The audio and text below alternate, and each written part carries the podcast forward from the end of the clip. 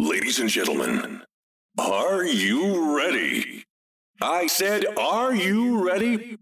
Let's count down together. 好了啦，爸比，赶快来教我。大家好，我是花富，欢迎再次收听小大人的理财故事。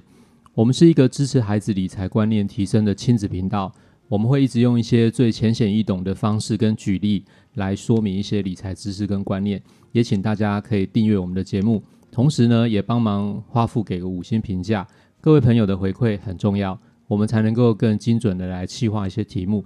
也请大家如果觉得我们内容还不错，可以分享给有需要的朋友。我们也已经成立了小大人的理财故事粉丝专业。如果大家有什么想法或者想听什么样的内容呢，请不要客气，随时都可以跟我们互动哦。本节目由本人太太与女儿硬逼我播出。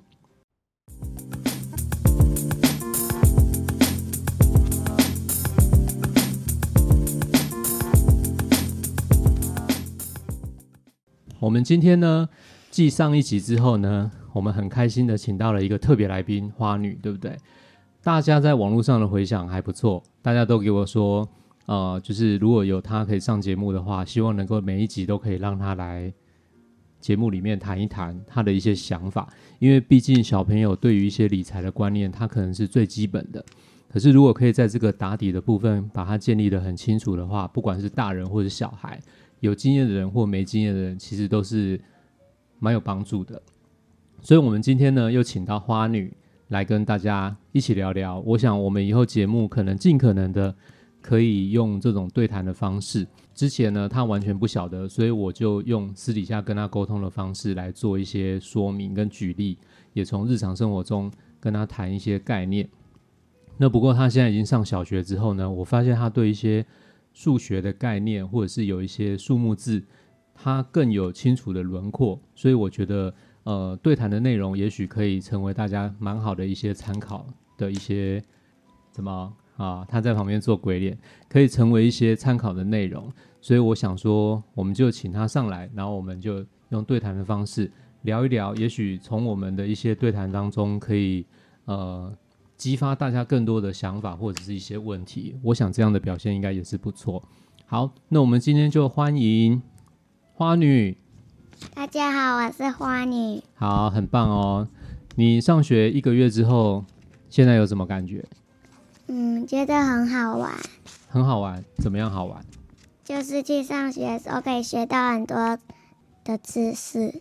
OK，好，那我本来想说可以给他一些零用钱，然后让他在学校可以学习一些这种怎么花钱。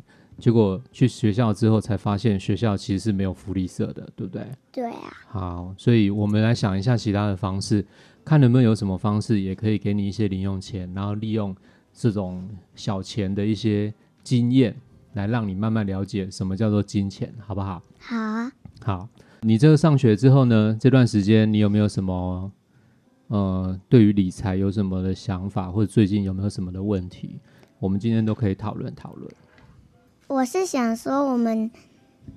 我们最近现在在发五倍券，所以我哦们想对知道五倍券是从哪边来的，就是是谁给我们五倍券的，可以去哦买其他的东西。好，因为他前一阵子看到妈妈去拿了五倍券，对，然后在外面吃饭的时候，我们就已经开始可以用五倍券了，对不对？用五倍券拿来做自己的事情。拿来做自己的事情，很好，很好。而且这个钱不是只有，呃，应该是说五倍券这个东西不是只有我们有哦，是每一个人都有，对不对？台湾的每一个人吗？对，台湾的每一个人都有，包括在台湾，呃，帮忙我们工作的那些外国人工都有。工厂里的人也有，也有也有，只要你是合法的工作，在台湾有工作有居留权的人，每一个人通通都嗯有。而且发下来，像我们有给你看到嘛，一一张一张小张的，是不是很像对啊，大富翁的纸钞？很像大富翁的，但是它不是假的哦，它是真的，你知道吗？对呀、那你知道为什么会有假的就不能乱玩这样子，假假的的可以玩，但是真的不能玩，真的要拿去做一些真正的事情。对？可是现在这个五倍券在你手上的这个啊，它其实是真的哦。对啊，它是真的，对，为什么呢？因为它是政府发行的，政府原来是发的政府发的啊，对，是政府发的。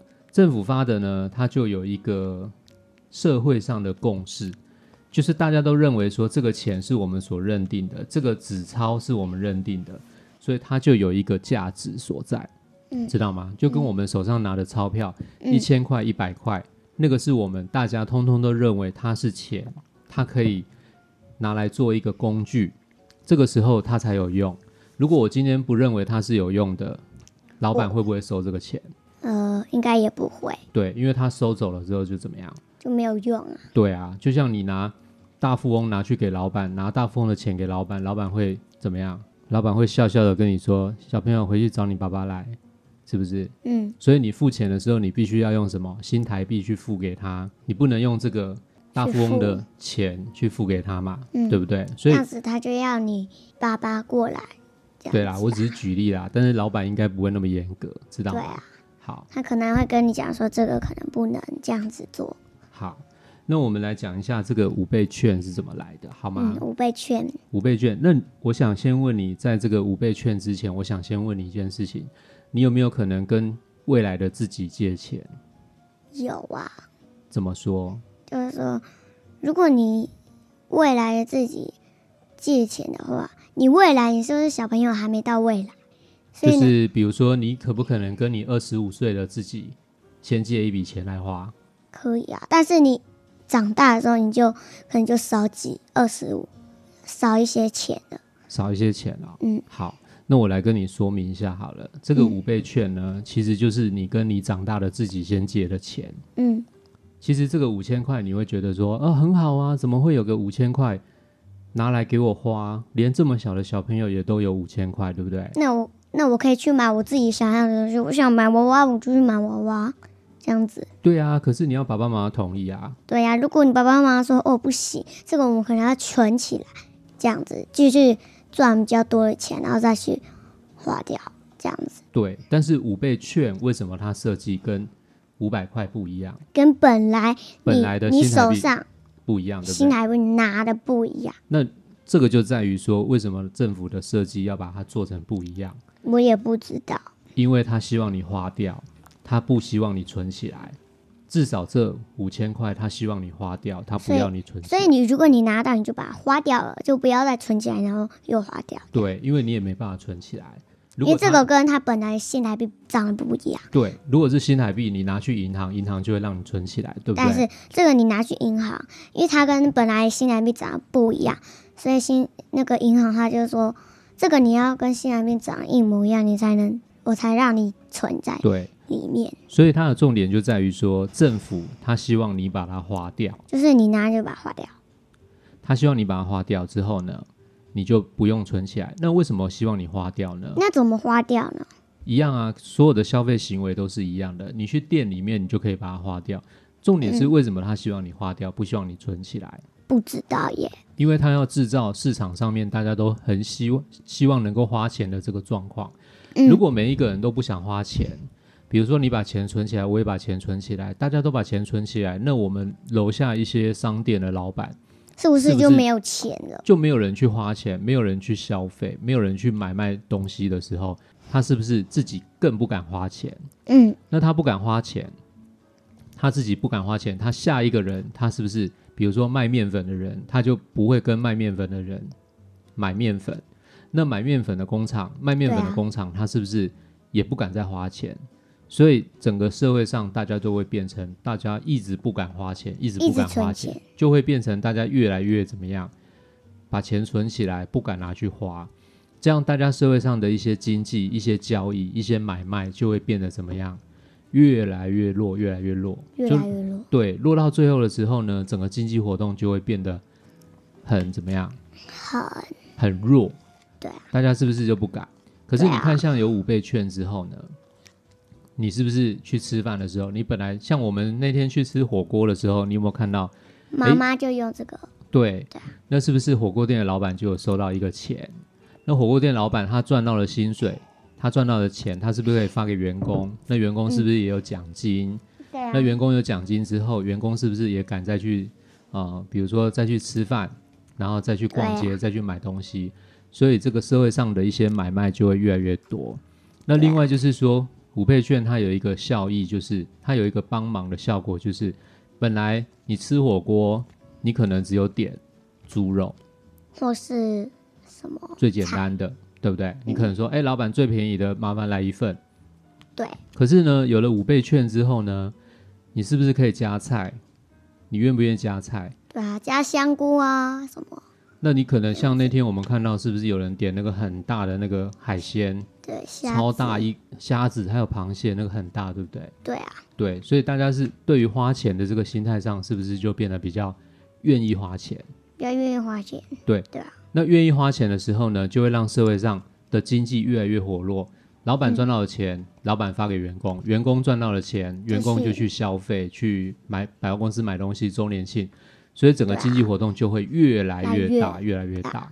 对啊，所以这对整个世界来讲，对整个经济，对台湾的经济来讲，这是一个好事。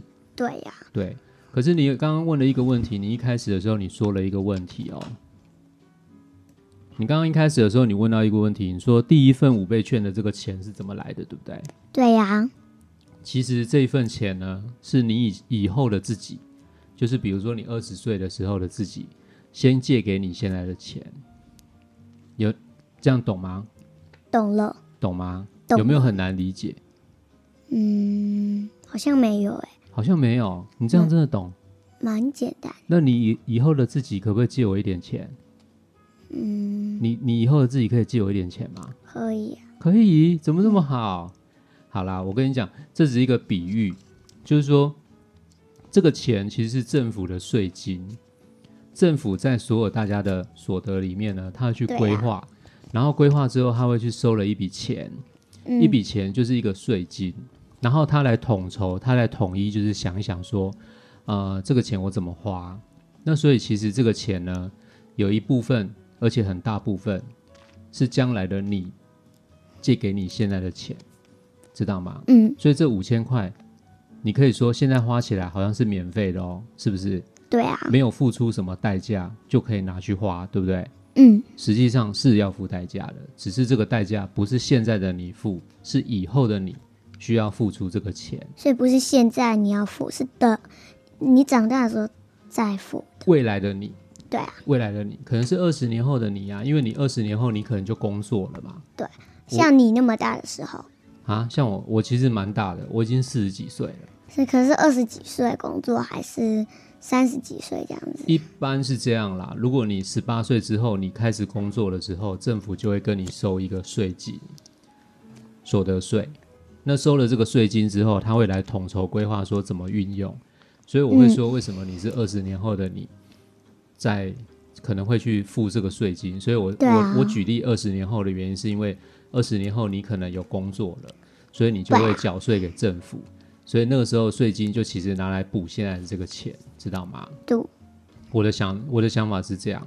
那有一个问题就是，政府如果他一直发一直发，他可以一直发吗？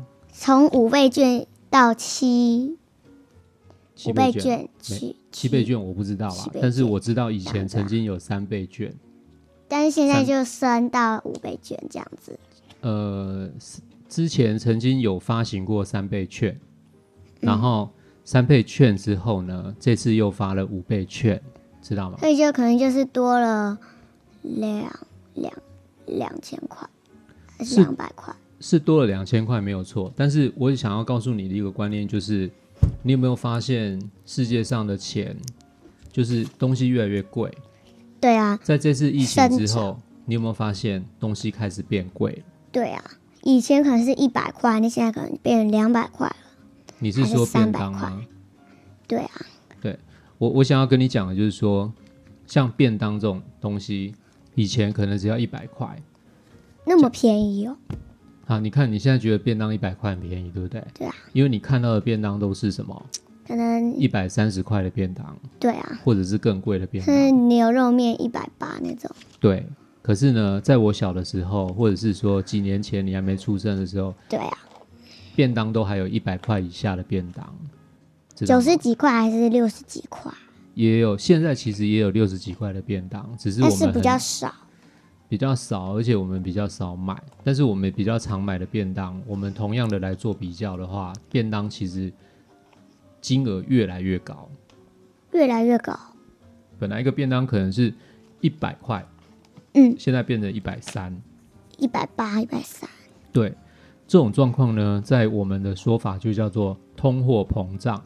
通货膨胀通货膨胀的意思是说，你这个货币越来越怎么样？越来越小，小它能够代表的价值越来越小。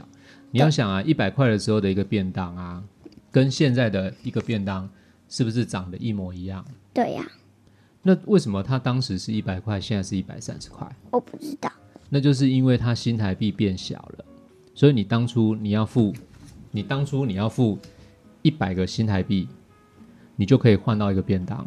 嗯，那你现在要付一百三十个新台币，你才能换一个便当，对不对？对啊，这叫做通货膨胀，知道吗？嗯，通货膨胀的原因有很多，但是有一个原因就是因为钱一直的发行，一直的印，所以钱太多，钱就是这个纸，我们看到的这个纸印的太多了，或者是它让它价值一直跌下来的时候，对啊，你就必须要用更多的数字才能去换到原本的一个东西。简单更多来的讲，数字是什么意思？比如说一百变成一百三，这就叫做通货膨胀。比如说你当初用一百可以换一个便当，可是你现在必须要用一百三十去换一个便当，对啊对，不对？所以它是怎么样？它就是叫做通货膨胀，因为钱变多，钱变小了，知道吗？嗯，那但是这个状况就是说，如果不通货膨胀也不行哦，因为如果不通货膨胀的时候，你会发现一件事情，就是呃，整个社会的一些经济整个都停了，所以对啊，差不多有一点点温和的，就是温温的通货膨胀，其实对社会来讲是比较好的。像爸爸妈妈，我们像一般人买房子，是不是都会付跟银行借一笔钱，嗯，然后房屋贷款，对不对？对啊，可是如果你有一点点的通货膨胀的时候，你会发现你到时候要还给他的钱也变小了，对不对？爸为爸什么刚刚是不是变小说，因为它的通货价值在缩小，它一块钱的价值变小，所以你要付出更多的一块钱，你才可以去换到原本的一个物品嘛。对啊，对，可是如果相对的，你跟银行借一百块，那你二十年前借一百块，跟二十年后要还他一百块，是不是它的价值也是变小了？对啊，对，所以就是这样，所以要，所以整个来讲的话，全世界的经济是需要通货膨胀，而且是一点点的温和的通货膨胀，知道吗？所以你会发现说，哎、世界上的东西好像都慢慢慢慢的变贵了，对不对？但是东西是长得一模一样。对，东西长一模一样，可是为什么呢？是计算它的这个数字变多了。对对啊不对呀、好，那这就是通货膨胀的由来。那我接下来我想跟你谈一下，就是说，那有没有什么东西在通货膨胀的过程中是可以拿来利用的？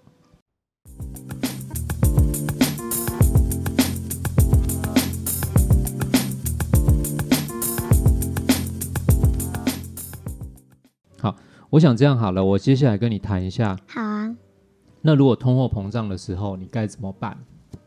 应该是这样讲好了，我们来想一下，如果通货膨胀是不能够避免，而且通货膨胀一定会来的话，那有没有什么是你可以试着做做看的？比如说，你的人生一定会遇到通货膨胀嘛？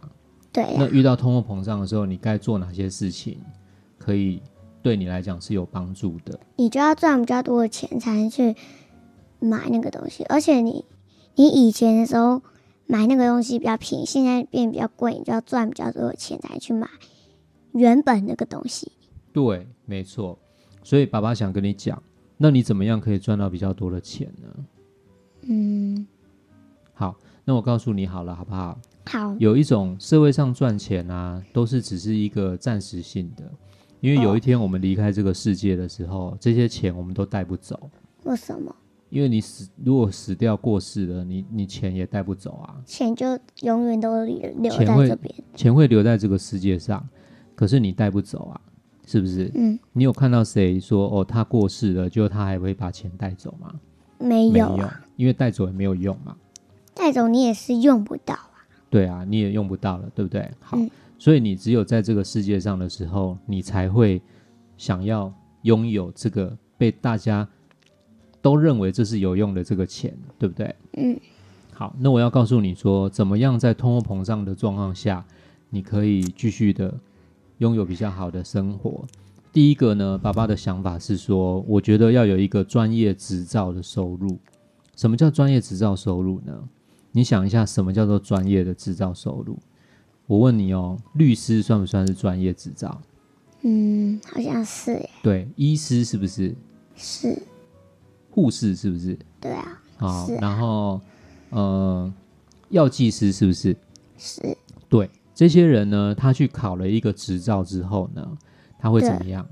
他就有这个执照，他就可以，就是政府会给他一张证件。那这个嗯证件的工作，只有有这个证件的人可以做，知道吗？没有证件的人不能做，对我，我我我可以去路上说，我随便帮你看病吗？不行啊，不行，只有医生可以帮人家看病，对不对？好因为那你没有那些学习。呃，对我没有那个执照，我也没有那个医学院的学习过程，对不对？对啊，好，那可以随便一个人在路上就说：“哎、那个小朋友，我这边有那个疫苗，我帮你打针，可以这样吗不行，你不一定要行去诊所确定那个是？”医护理生。师护或理医师师才能才让可以他打嗯打针，对，所以这个就叫做专业工作。专业工作呢，它会有一个比较高的收入，所以在通货膨胀来的时候呢，它一样会跟着这个经济一起往上走。所以有专业执照的人，他比较不怕通货膨胀。那这是指的，就是说，诶，你平常可以看得到的这种叫做专业执照的收入。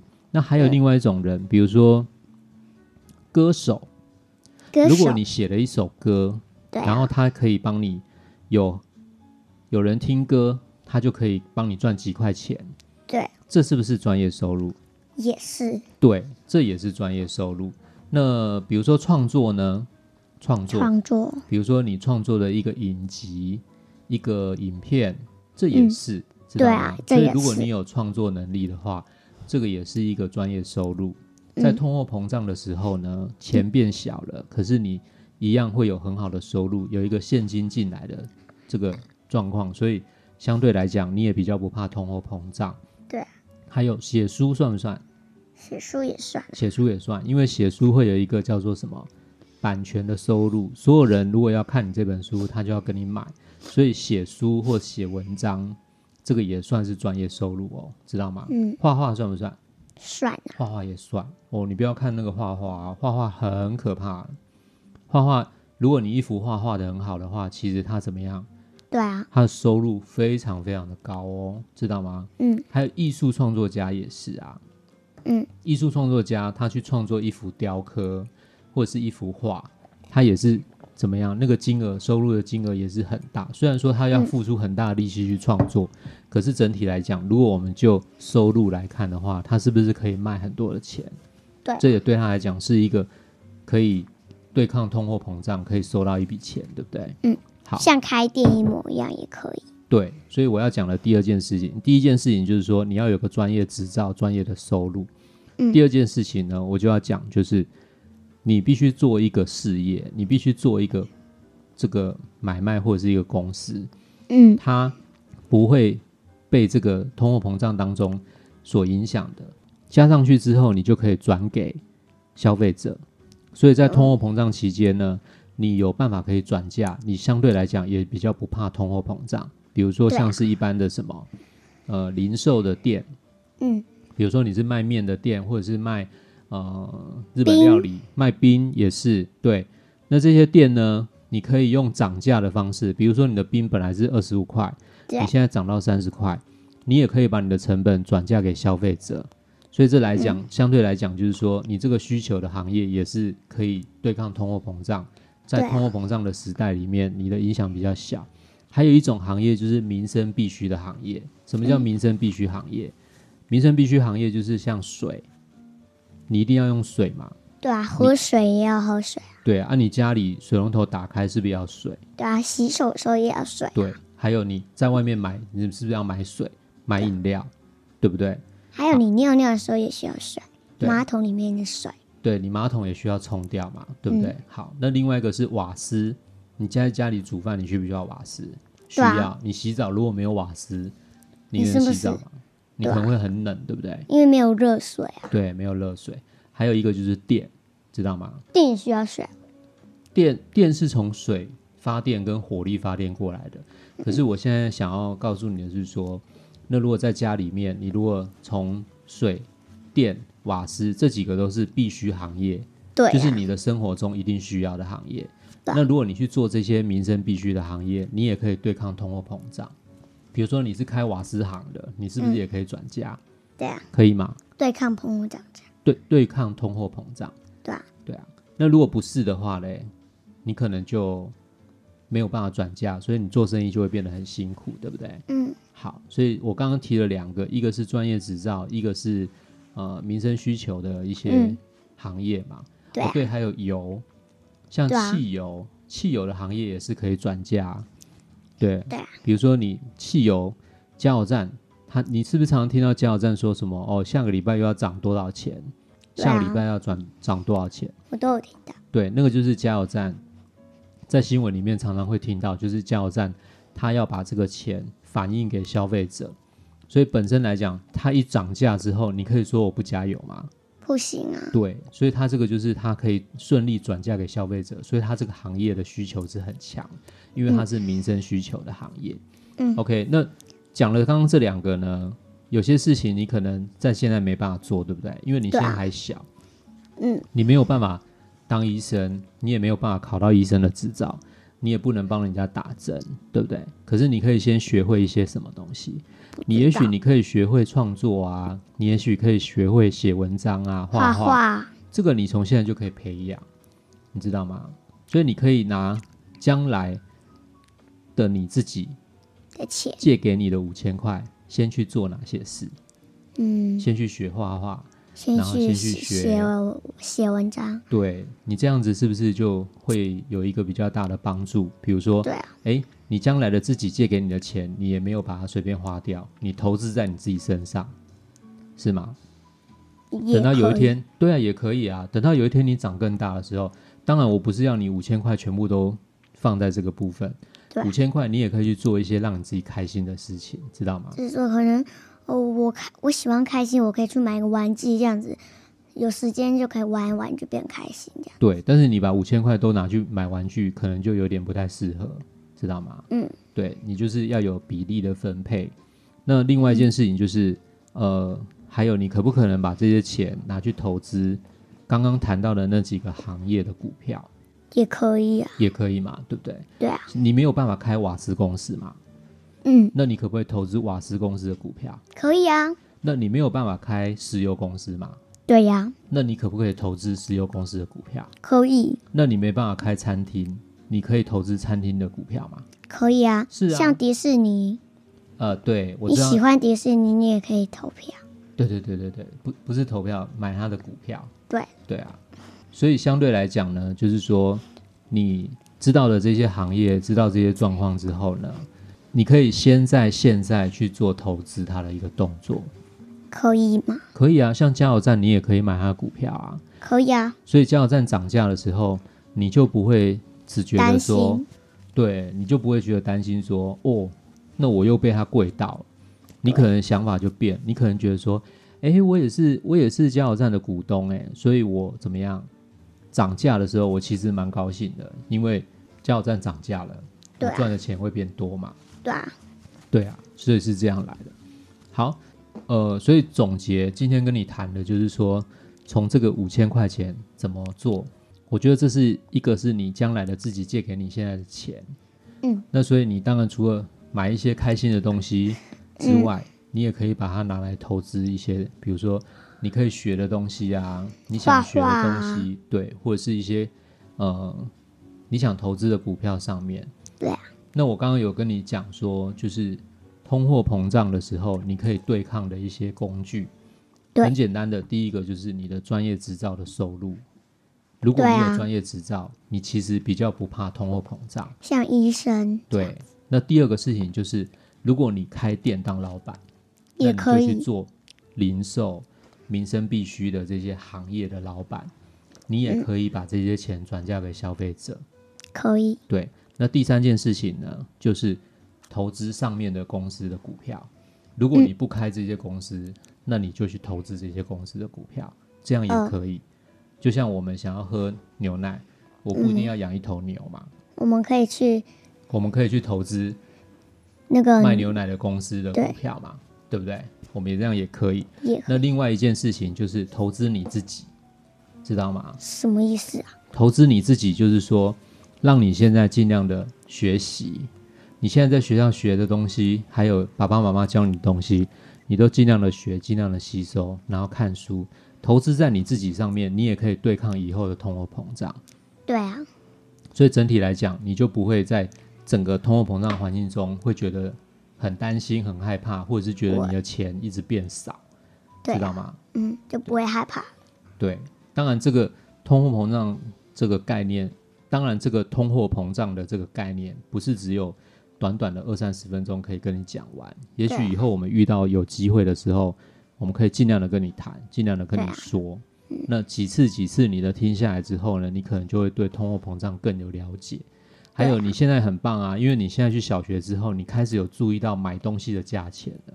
对，这个是我们很想让你知道的，因为你有知道了买东西的价钱之后，你开始就会注意说，像你刚刚讲到说，哦，便当一百块，那我就觉得这样很不错，因为你已经注意到快要没有一百块的便当了，对不好对？像我就是越来越贵，越来越生长。对，越来越贵，越来越，你必须拿更多的钱才能换到一样的东西，对不对？对啊，好，就是这样子，所以这是不能避免的，而且在对你这辈子里面，你可能会遇到很多很多次，所以这个状况呢，你不如就学起来，然后当做一个经验，然后以后以后一次一次一次，你就会更了解。对啊，好，很高兴你有这种观念，好吗？因为你现在才国小一年级，嗯，几一次年几次级，对你几次的培养下来之后，你就越来越有了解。那这样，我相信你以后应该是会很不错，好吗？好啊，好，那我们今天就跟大家说一下，我们今天节目就先谈到这边，这好吗边对，好啊。你还有什么想跟大家说的吗？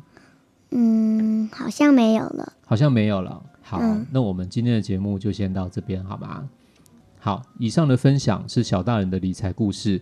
我们是一个致力于孩子理财观念提升的亲子频道，我们会用一些最简单、容易知道的事情跟例子来说明理财知识，也请大家能够帮忙订阅跟分享哦。同时，也请给我们五星的评价，这个回馈很重要，可以让我们知道我们谈的事情是不是大家所想知道的。那我们也成立了小大人的理财故事粉丝专业。